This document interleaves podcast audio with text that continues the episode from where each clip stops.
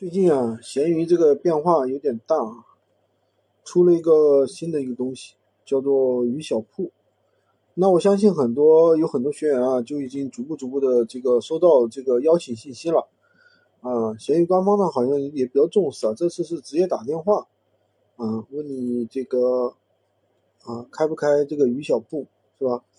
打电话，嗯，所以说这个呢就是。一个比较好的一个契机吧，也就是说，我们的闲鱼 Pro 啊，逐步逐步的要退出这个历史舞台了啊。闲鱼 Pro 的申请，第一个呢，逐步的逐步的终止了啊，停止了。第二个呢，就是说，原来你已经申请闲鱼 Pro 的呢，它会给你升级成鱼小铺，对吧？那么也就是说，以后的话不会再有闲鱼 Pro 了啊，就是鱼小铺和普通版，对吧？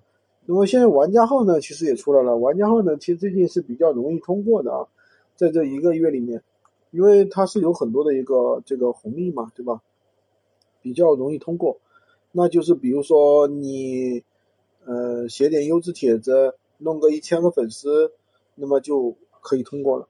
所以说，嗯，大家的话完全可以抓住这个红利啊，啊，去操作这个事情，赶紧去申请这个啊，闲鱼玩家。因为我相信，在未来的话，肯定会越来越难啊，这个门槛肯定会越来越高，啊，这也是最近闲鱼一个比较大的一个改变吧。